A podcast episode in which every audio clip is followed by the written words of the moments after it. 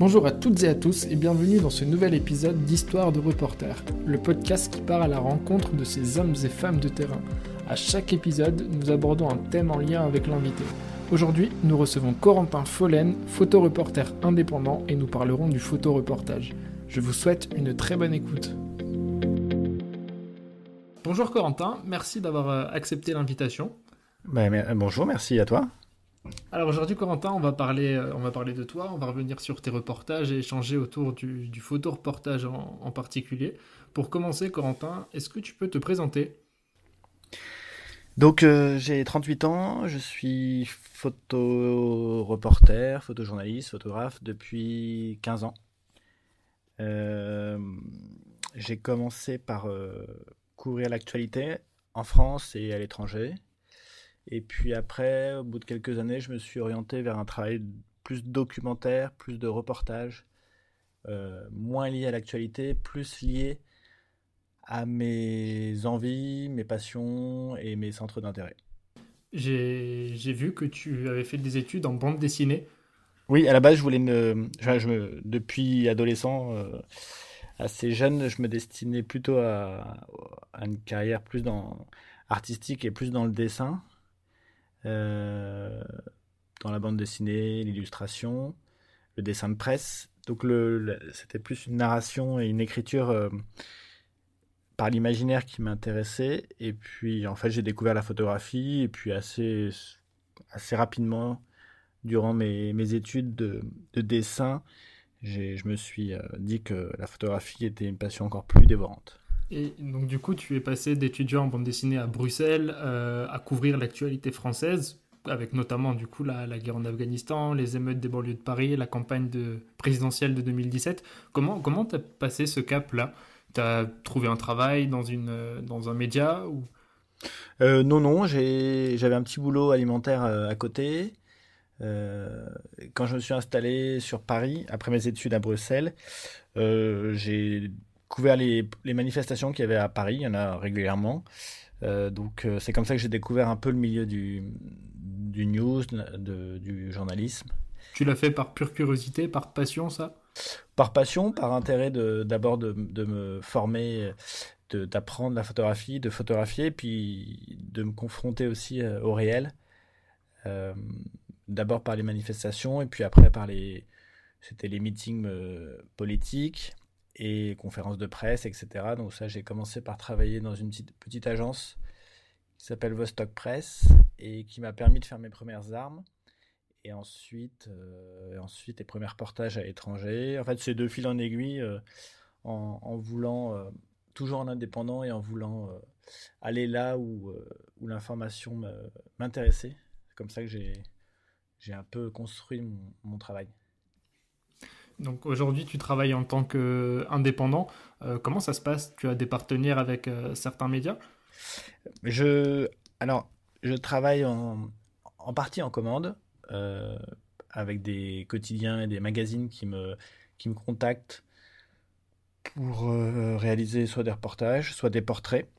Ça, c'est la partie commande. Et le reste du temps, sont des... je, réalise des reportages ou des travaux, des séries photographiques qui me, avec, sur des sujets qui me sont propres et que je propose ensuite à la presse. Essentiellement à la presse. Je fais aussi de l'édition, quelques expos ou quelques ventes euh, de tirages, mais l'essentiel de mon travail est, est, quand même en lien avec les, la presse magazine. Est-ce que tu peux nous expliquer euh, ce qu'est le photoreportage pour toi? Comment toi tu le définis? Euh, Le photoreportage, c'est raconter euh, raconter la réalité de la vie humaine par l'image. Voilà. Euh, c'est simple à la fois et c'est très complexe. C'est très large. Parce qu'il y a énormément de manières de raconter, énormément de manières de photographier.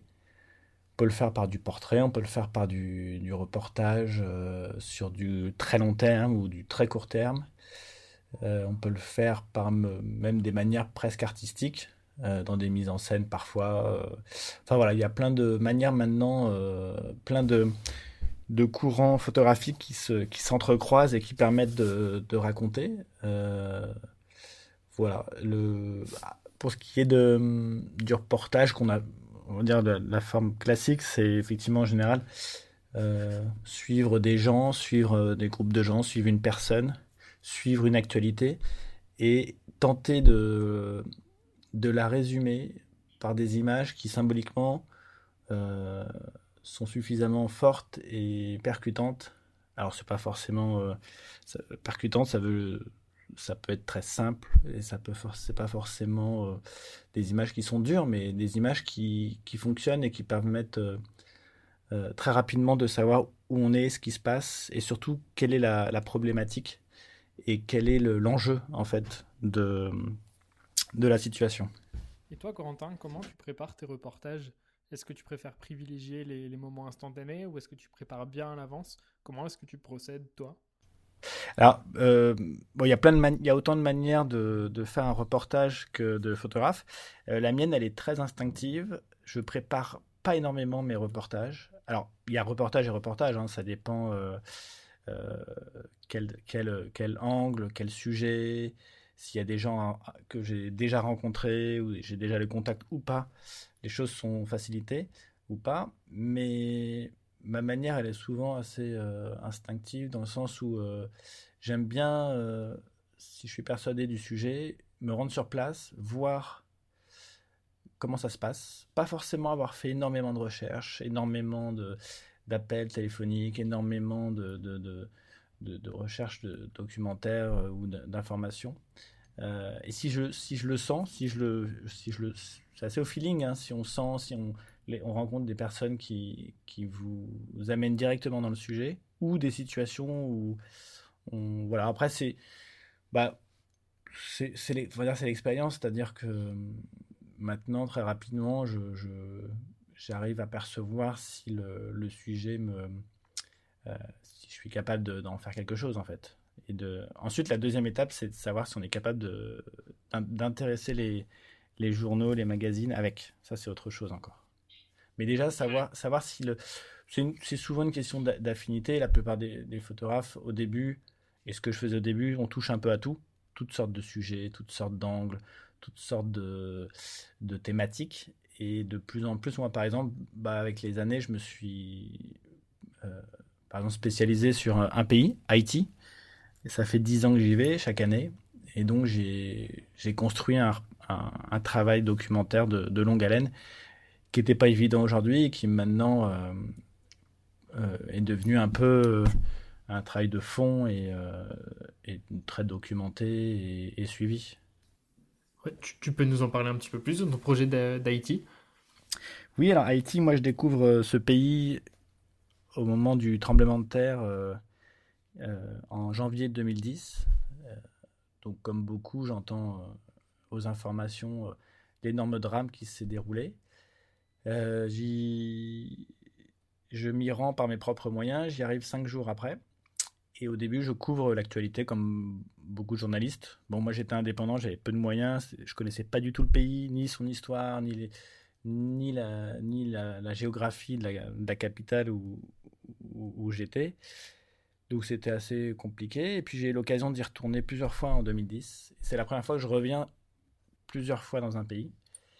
Et, euh, au bout d'un an euh, de couverture de, de la catastrophe, de, des élections présidentielles, euh, de l'arrivée du choléra, toujours dans un angle un peu humanitaire, catastrophique et d'actualité, je décide d'y revenir, mais cette fois-ci avec une vision plus, enfin, on va dire une vision libérée de, des enjeux journalistiques et médiatiques. Et l'idée, c'est, je me dis, je pense que derrière toutes ces informations dramatiques qu'on lit et qu'on voit et qu'on écoute sur Haïti, je pense qu'il y a autre chose. Ce pays, je sens qu'il y a autre chose de plus, plus, plus subtil, plus, moins contrasté, plus, plus riche en fait. De ce pays pauvre, il y a une richesse qui est derrière. Et en fait, euh, je, j'y vais peu à peu. Enfin, j'y vais, j'y vais, euh, je passe un mois, et puis j'y retourne euh, deux mois plus tard, en y passant à nouveau un mois. Et au fur et à mesure, je, bah, j'explore le pays, je découvre son, son peuple, son histoire, sa culture, ses contradictions. Et c'est comme ça que c'est est venu peu à peu la construction de mon travail sur Haïti. Et tout, tout ce travail-là, du coup, on peut le, on peut le voir sur, euh, sur ton site internet. Tu l'as aussi vendu à des médias? Alors, je l'ai beaucoup vendu en presse, euh, magazine, et puis j'en ai, j'ai réalisé euh, plusieurs livres. Euh, un quatrième livre qui vient de sortir d'ailleurs aux éditions Photo Paper. donc, et puis j'ai eu des expositions dans des festivals, dans des, dans des lieux publics. voilà. Et effectivement, on peut le voir, on peut voir une partie du travail sur mon site internet. à tes débuts, euh, tu couvrais plutôt l'actualité. Euh, après, tu as un petit peu plus, euh, tu es allé vers le photo documentaire, entre guillemets. pourquoi tu as préféré ce chemin-là? Bah, Tout simplement parce que ça me correspondait mieux, dans le sens où l'actualité, c'est un, c'est un travail qui est très particulier, qui est très complexe, quand on, a, quand on est indépendant, qu'on n'a pas les moyens d'être euh, d'être efficace. L'actualité, il faut être efficace. Il faut être rapidement sur le place. Il faut avoir les moyens de débourser très rapidement euh, de quoi payer un chauffeur, un traducteur, etc. Et euh, un billet d'avion, un hôtel, tout ça. et puis, c'est un rythme de vie et de narration et de, et de, et de récit qui me correspondait au début, mais qui me correspondait moins, moins au fur et à mesure. Euh, et j'avais plus besoin de me retrouver dans une situation euh, où on se retrouve euh, déjà seul, parce que souvent l'actualité, et d'autant plus ces dernières années, avec l'arrivée du numérique et des chaînes tout info, eh bien, on est énormément de journalistes très rapidement sur le, sur le terrain de photographe. Donc, c'est, voilà, on est en concurrence avec des énormes agences. Et donc, la, la, la, l'intérêt d'être soi-même indépendant sur l'actualité est moins pertinente. Euh, et finalement, je trouvais que j'avais plus, mon engagement se retrouvait plus en étant euh, seul et en essayant de raconter d'autres histoires euh, qui me sont propres et avec un engagement, une vision et un, une façon d'imposer en fait une, une, une idée. L'actualité, on subit ce qui se passe. Euh, c'est-à-dire qu'on est vraiment dépendant d'une actualité médiatique. C'est-à-dire que si les médias n'en parlent pas, l'actualité, entre guillemets, n'existe pas, même si la situation existe. Là, l'avantage, par exemple, sur Haïti, c'est que j'ai, en dehors de l'actualité, puisqu'on n'en parlait plus déjà euh, euh, au bout d'un an après le tremblement de terre, les, journaux étaient passés à d'autres événements d'actualité, mais moi, j'ai pu imposer ma propre vision que j'avais sur ce pays. Et ça, c'est vraiment la grande différence entre euh, l'actualité et le travail documentaire. Et euh, comment tu choisis les sujets de tes reportages? Je vais illustrer par exemple, euh, tu as fait une, un photoreportage sur Lourdes et, et, les nombreuses personnes qui se rendent à Lourdes chaque année. Comment tu choisis ces, ces, ces sujets-là?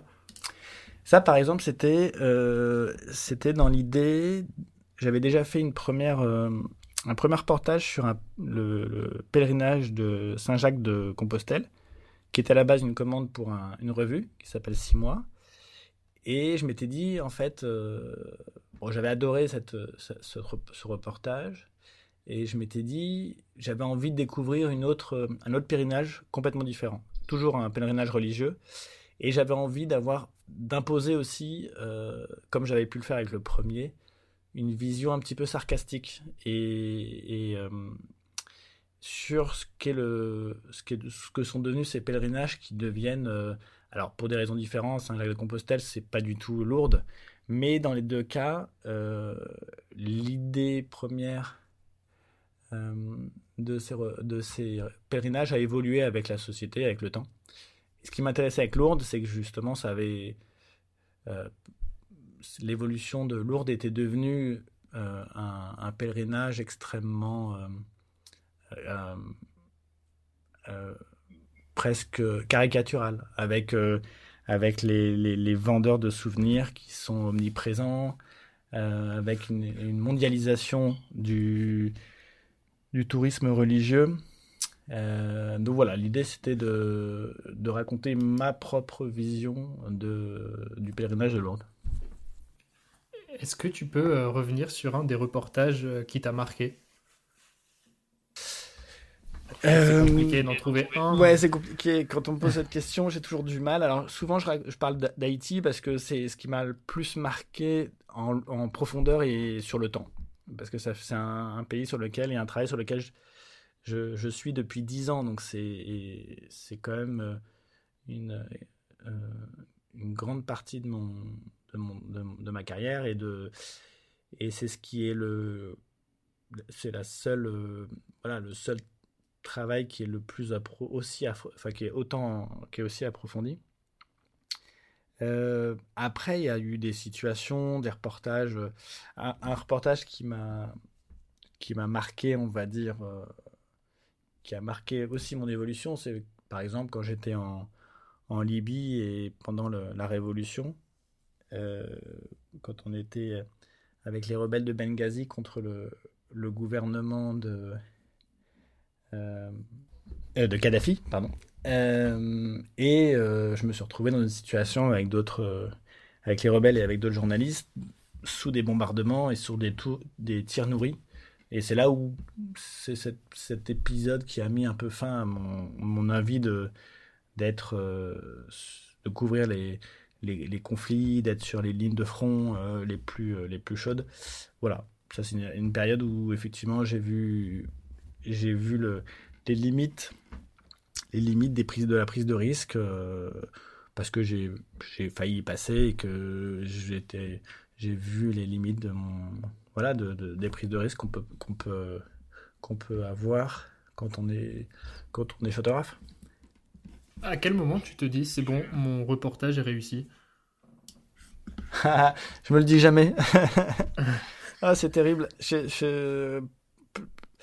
Euh, ah, c'est le métier le plus. C'est alors c'est le métier le plus le plus merveilleux au monde. Alors euh, il y a plein de métiers on pourrait dire ça, mais vraiment, je pense que c'est un métier les plus passionnants, les plus merveilleux. Mais par contre, c'est l'un des métiers les plus frustrants. C'est frustrant parce que la, photographie, euh, c'est avant tout euh, rater des photos, plus que d'en réussir. Et je dis pas ça comme une espèce de, phrase euh, grandiloquente, mais c'est un, un, métier où on passe son temps à tenter d'avoir la photo, euh, à, en, à, en, attraper quelques-unes et en, en, rater énormément. Parce que, en rater parce qu'on n'est pas là au bon moment, parce qu'on n'a pas eu le rendez-vous, parce que euh, parce que la lumière n'était pas bonne, parce que on n'a pas réagi à, temps, parce qu'on n'a pas anticipé, parce que euh, l'appareil n'a pas fonctionné, parce que, enfin, il y a, voilà, c'est énormément de, parce que la situation fait que c'est un métier qui est, très complexe, euh, qui est très simple et qui est très complexe. voilà. Donc c'est, je sais plus quelle était la question, mais voici ma réponse. la, question c'était à quel moment tu dis c'est bon mon reportage ah, ouais. et en fait, et, et, et, oui, alors cette frustration déjà, elle vient donc déjà quand on est sur le terrain et qu'on essaye d'avoir, de, de, de, tenter d'attraper la photographie, celle qui, celle qui nous fait euh, fantasmer, celle qu'on imagine être la, la, la, la, photographie la plus, plus importante de notre, de notre carrière et qu'on n'a jamais, hein, qu'on n'aura jamais, mais on tend vers elle. C'est toujours d'être au mieux en fait, d'avoir voilà une photographie qui serait parfaite de tout point de vue, hein. que ce soit esthétique, que ce soit en termes de d'information, que ce soit en termes d'impact, euh, impact sur sur les gens, sur sur euh, sur l'événement, euh, voilà. Et et la, deuxième frustration, c'est une fois qu'on édite son reportage, donc c'est-à-dire qu'on regarde ses photos, qu'on choisit, on fait beaucoup de photos, on en choisit une partie, on les envoie, on envoie une petite partie aux journaux, et on n'est jamais totalement satisfait parce que parce qu'on aurait pu faire mieux, parce qu'on aurait pu euh, passer plus de temps, parce qu'on on aurait pu attendre. Euh, euh, voilà, on a toujours plein de raisons de se dire que c'était pas. Euh, on, aurait pu y retourner, on aurait pu rester. Euh, anticiper d'autres situations. Euh, et ensuite, avec le temps, avec le temps, je trouve que j'ai un regard de plus, très distancié. Je regarde mes photos comme si c'était pas moi qui les avais faites. donc, donc avec un regard très critique. et puis surtout, on est. Moi, je suis quelqu'un de vite blasé dans ce que je fais.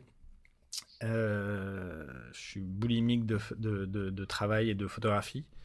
Et donc ça veut dire que tout ce que une fois que c'est fait, euh, une fois que c'est fait, c'est voilà, c'est on, s'est mis de côté et on a tant qu'une chose, c'est de trouver une autre un autre récit, un autre reportage, un, une autre un autre pays à visiter, d'autres gens à rencontrer, euh, d'autres problématiques à, à, à mettre à mettre en avant. En, parlant de ça, euh, c'est quoi le sujet que tu aimerais vraiment traiter enfin, actuellement? Euh, Actuellement là, j'aimerais bien travailler sur... Euh, alors, par rapport au coronavirus, puisque là, c'est effectivement malheureusement le seul reportage qu'on pourrait faire, puisque il n'y a plus d'avions, il n'y a plus de possibilité de de, de, de, voyager ou même de réaliser des sujets qui seraient presque en dehors de, de l'actualité. Mais par rapport, au coronavirus, ça serait. J'aimerais bien aller euh, à la campagne, euh, suivre, suivre une équipe, euh, soit suivre un médecin, soit suivre une équipe médicale, donc d'un hôpital, d'une clinique, de, la sécurité civile, des pompiers, qu'importe, et suivre en fait la situation dans les campagnes. Euh, parce qu'on voit beaucoup de reportages en ville, en ville, à Paris, dans les grandes villes, mais assez peu la situation dans les campagnes. Voilà. Ça serait, ça serait peut-être le reportage euh, en France que j'aimerais réaliser actuellement. Tu vas essayer de le réaliser? Bah, euh, oui, il faudrait que je me motive à le faire. Euh, c'est toujours ce qui est compliqué aussi dans notre métier, c'est de se motiver. C'est-à-dire qu'on peut avoir euh, tous les jours des nouvelles idées, et évidemment, on peut pas tous les réaliser en termes de moyens, en termes de capacité, en termes de temps. Euh, il faudrait que je me.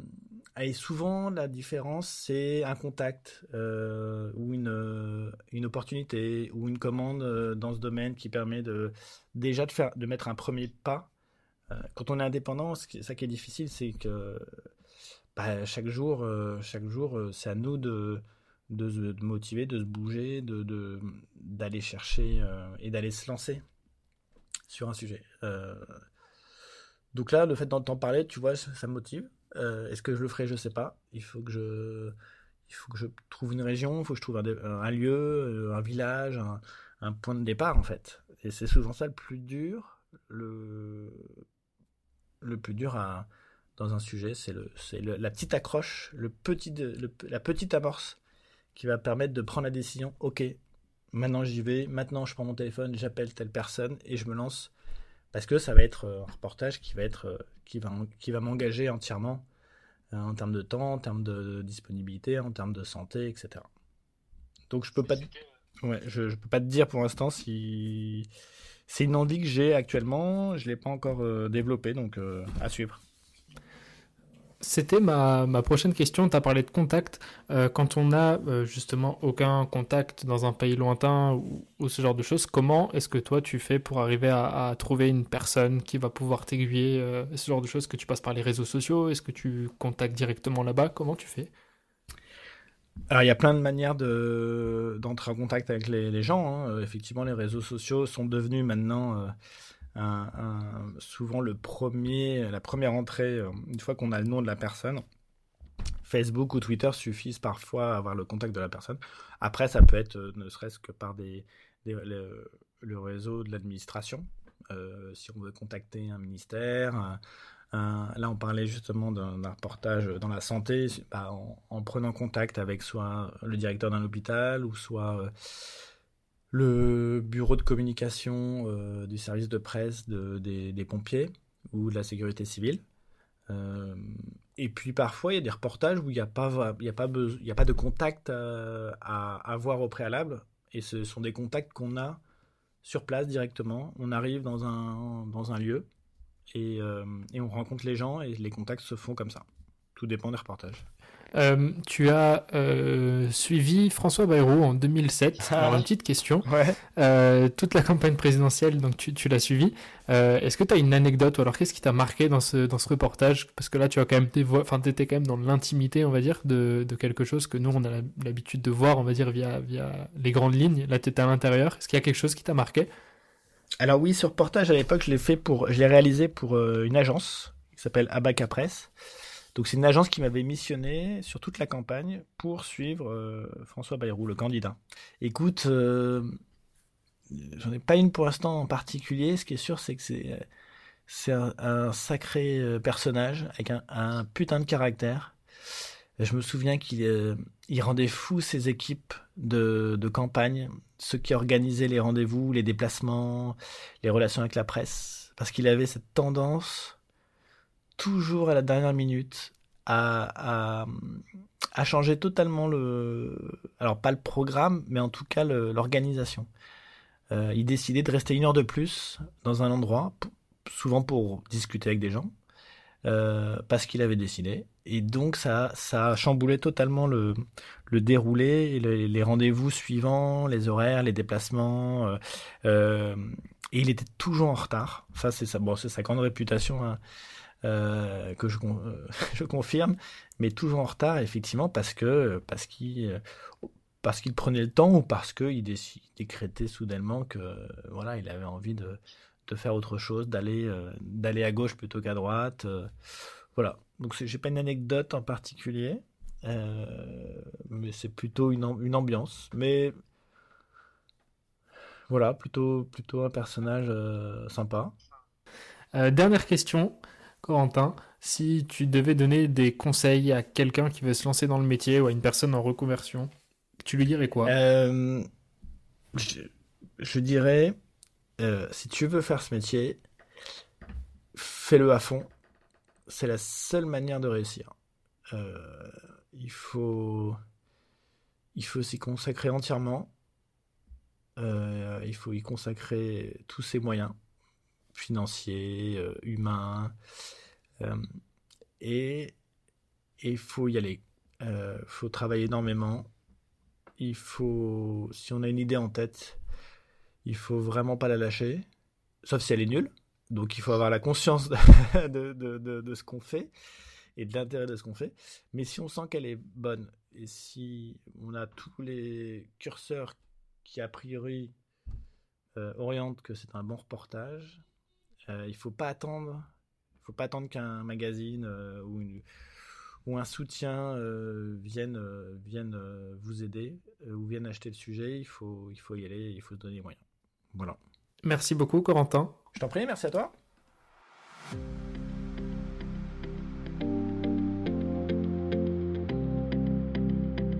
Ce podcast touche à sa fin. Je vous remercie d'avoir écouté jusqu'au bout. Vous pouvez retrouver le travail de Corentin sur son site internet corentinfollen.com. Le lien est dans la description si jamais. Si ce podcast vous a plu, n'hésitez pas à vous abonner pour être tenu au courant des prochaines sorties. Je vous dis à très bientôt.